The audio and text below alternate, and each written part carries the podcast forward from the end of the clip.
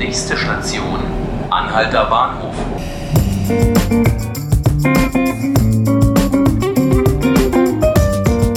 Hallo, liebe Zuhörerinnen und Zuhörer. Hier ist Ruth Ziesinger. Ich freue mich, dass Sie mit dabei sind bei den 5 Minuten Berlin, dem Tagesspiegel-Podcast. Und ich freue mich auch sehr, dass mein Kollege Tillmann Warnecke hier ist. Hallo Tillmann. Hallo Ruth, ich freue mich auch. Tillmann arbeitet beim Tagesspiegel im Wissensressort und im Queerspiegel. Und deswegen bist du heute auch hier, Tillmann, denn wir wollen uns über ein Großereignis an diesem Samstag unterhalten. Genau, dieses Wochenende ist sozusagen sind die größten Feiertage für die queere Gemeinde. Der Christopher Street Day steht vor der Tür. Hunderttausende Lesben, Schwule, Bisexuelle, Trans- und Intermenschen und natürlich auch ganz, ganz viele Hetero-Allies sind auf der Straße und feiern den CSD. Ähm, ja, und grüßen eine, sich mit Happy Pride. Genau, Happy Pride und dann kann man auch Happy Pride zurückruf, äh, zurückgrüßen. Sehr gut. Dann wissen Sie jetzt, was Sie zu tun haben auf der Straße. Tillmann, dieses Jahr ist ein ganz besonderer CSD. Warum? Ähm, weil vor 50 Jahren sozusagen die Urmutter aller CSDs war. Da war der ganz legendäre Aufstand in New York, der Stonewall-Aufstand, äh, benannt nach der Bar, dem Stonewall Inn der, wo sozusagen der erst, allererste ähm, große Aufstand von Lesben, Schwulen und Transmenschen losging. Damals mhm. gab es eine Polizeirazzia, wie es sie immer gab in New York damals. Und es war äh, damals vor 50 Jahren das erste Mal, dass sich die queeren Menschen dort tatsächlich gewehrt haben. Es kam zu Straßenschlachten. Das ist sozusagen die Geburtsstunde der modernen ähm, homosexuellen und transsexuellen Emanzipationsbewegung. Und daran soll eben auch in diesem Jahr der CSD in Berlin erinnern. Das war, korrigier mich, glaube ich, aber nicht ganz unumstritten, oder? Dass der CSD in diesem Jahr unter dem Motto steht. Nee, das war, es war so eine typische Posse, wie sie eigentlich nur der Berliner CSD hervorbringt. Das erste Motto war, Queer sind Berlin gemeinsam. Ich kann gar nicht, ich bin zwar aus Berlin, aber ich kann gar nicht so schön Berlinern. Ach, du hast es ganz gut gemacht. Und dann gab es einen großen Protestschrei, weil sich doch viele erinnerten, dass ja dieses Jahr das 50-jährige Stonewall-Jubiläum ist und dass es womöglich nicht komplett angemessen ist, dass Queer sind Berlin dann noch dieses gemeinsam das Berlin hinterher. Und deswegen heißt das Motto jetzt Stonewall 55. Jeder Aufstand beginnt mit deiner Stimme. Ist sicherlich sehr staatstragend, aber auch angemessen dem Anlass. Der Justizsenator hat sich ja auch gedacht, dass das ein guter Anlass ist, nochmal darauf hinzuweisen, was in Berlin so passiert in dem Bereich und hat jetzt verkündet, dass Berlin die Regenhauptstadt, nee, nicht die Regenhauptstadt. Regenbogenhauptstadt. Regenbogenhauptstadt Regenhauptstadt wäre schön im Moment. Im Moment nicht schlecht. Die Regenbogenhauptstadt werden möchte. Was hat er denn damit gemeint? Ähm, also er setzt damit ähm, ein Vorhaben um, was schon im Koalitionsvertrag von Rot-Rot-Grün steht. Also nach zweieinhalb Jahren wird es jetzt endlich soweit, aber wir sind ja in Berlin dankbar dankbar, wenn die Vorhaben aus dem Koalitionsvertrag umgesetzt werden.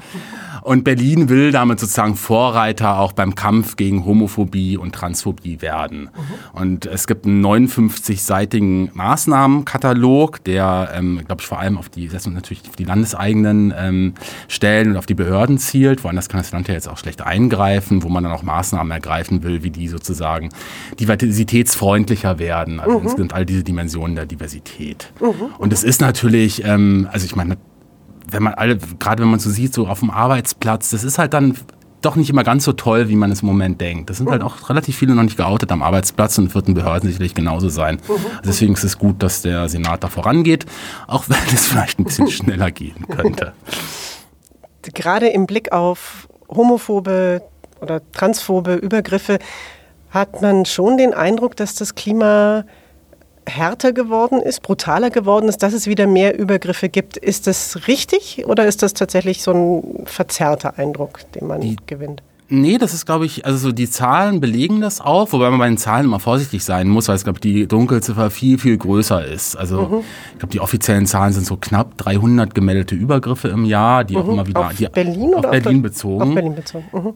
Kurioserweise in Deutschland sind insgesamt weniger gemeldet, nur 250. Hm. Das liegt vor allem, das, das, das zeigt Statistiker ja, genau, fragen, das, wie das geht. Genau, das äh, liegt daran, dass äh, sozusagen sexuelle und geschlechtliche Identität, glaube ich, eine ganz kleine Unterkategorie nur ist und es oft gar nicht aufgenommen wird. Deswegen so. ist das sehr, sehr schwer. Die echten Zahlen dürften sehr viel höher liegen. Mhm. Und ich glaube, insgesamt merkt man aber als Klima, dass sozusagen auch gerade durch diese rechten Parteien, ähm, dass sozusagen ähm, äh, äh, es wird wieder mehr Stimmung gemacht. Mhm. Einerseits ist viel erreicht und das erzeugt wieder so ein Backlash, so eine Gegenbewegung. Und wenn man gerade im Internet sieht, was sich da manche Aktivisten anhören müssen, es geht bis hin zu Todesdrohungen, das ist sicherlich schon ziemlich, das ist sehr, sehr hart. Und das ist, da würde ich sagen, ja, da ist der Eindruck stimmt, das ist äh, härter geworden.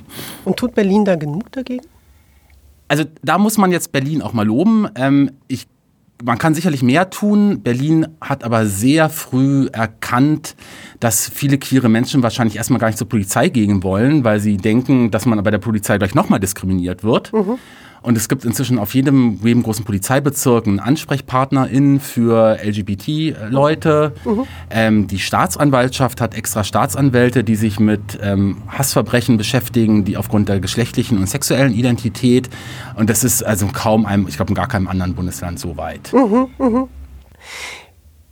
Wir wollen ja hier aber auch nochmal über den CSD sprechen. Der, die große Parade, die ist am Samstag, aber das ganze CSD-Wochenende. Das geht ja schon heute am Freitag los.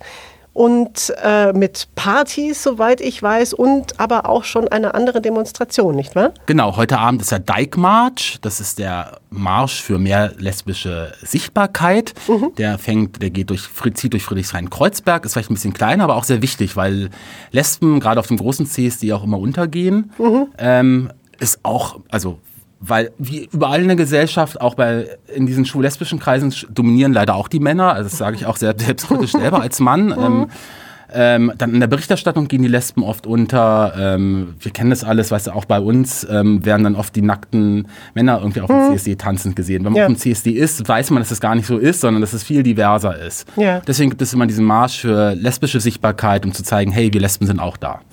Und der, da fahren immer ähm, Dykes on Bikes, also Lesben mhm. auf Motorrad voran. Das ist ein sehr, sehr schöner Marsch. Letztes Mal waren mehrere tausend ähm, Frauen da. Ähm, lohnt sich unbedingt da auch hinzugehen. Am ja. besten beides besuchen. Ja, super. Vielen Dank. Ich wünsche dir auf jeden Fall schon mal viel Spaß. Ich denke, du bist das Wochenende über unterwegs, oder? Auf jeden Fall, ja. Vielen Dank. Happy Pride. Ja, liebe Zuhörerinnen und Zuhörer, schön, dass Sie mit dabei waren. Der, die große CSD-Parade, wie gesagt, die geht am Samstag los. Kranzlereck, Kurfürstendamm um 12 Uhr. Und dann wird marschiert bis zum Brandenburger Tor. Nehmen Sie viel zu trinken mit und am besten einen Sonnenhut, denn es soll noch mal kräftig heiß werden. Und dann am Abend wird am Brandenburger Tor gefeiert und wenn dann nicht wieder ein Gewitter kommt, so wie im letzten Jahr, dann tritt da zum Beispiel auch der DJ Felix Jähn auf. Ich könnte mir vorstellen, das macht dann doch ziemlich viel Spaß. In diesem Sinne, Happy Pride und ein schönes Wochenende.